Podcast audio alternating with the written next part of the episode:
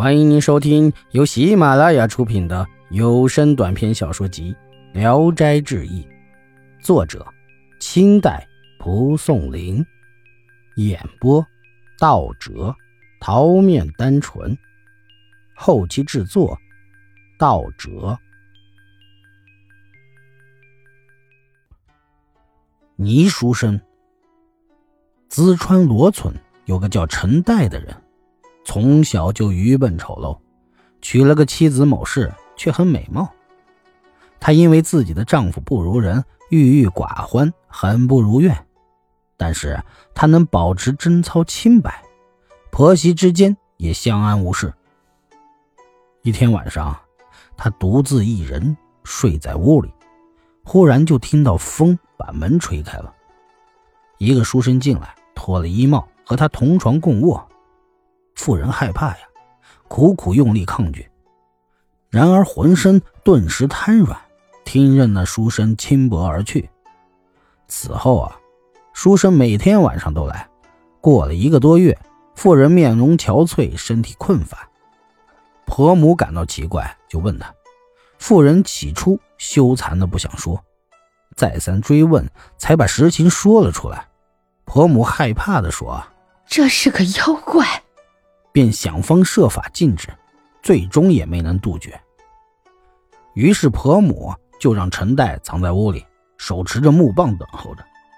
到了夜里，书生果然又来了，把帽子放在桌子上，又脱下袍服搭到衣架上，才要登床时，忽然大惊道：“哎呀，有生人气！”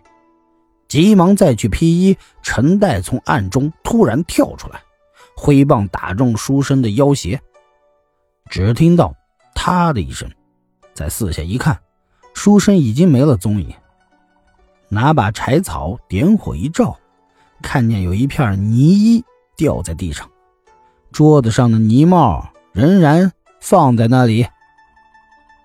土地夫人，淄川栾桥村有一个叫王炳的人，出村时。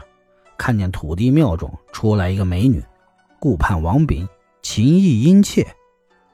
王炳用猥亵的语言调戏她，她却很乐意的接受。两人想亲热一番，却没有合适的地方，就约好夜里幽会。王炳于是把自己居住的地方就告诉了他。到了夜里，美女果然来到，两人呢欢爱异常。王炳问他的姓名，美女不肯说，从此往来不绝。有时王炳和妻子同床，美女也必定来找他作乐，而王妻竟然感觉不到。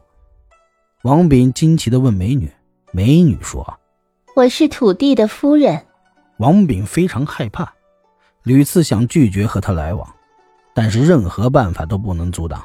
就这样过了半年。王炳的身体病乏的不能起床了，美女来的更加频繁，家里的人都能看得见他。没有多久，王炳真的死了，美女还是每天来一次，王七就斥骂他说：“你这淫鬼好不害羞，人都已经死了，还来干什么？”美女于是离去，再没来过。土地爷虽小，也是神。岂有让妻子私奔的？就是糊涂也不至于如此。不知是什么淫婚的东西，竟使千古之后说这村里有肮脏下贱、不严谨的神，真是冤屈呀！本集演播到此结束，谢谢大家的收听。喜欢请点赞、评论、订阅一下。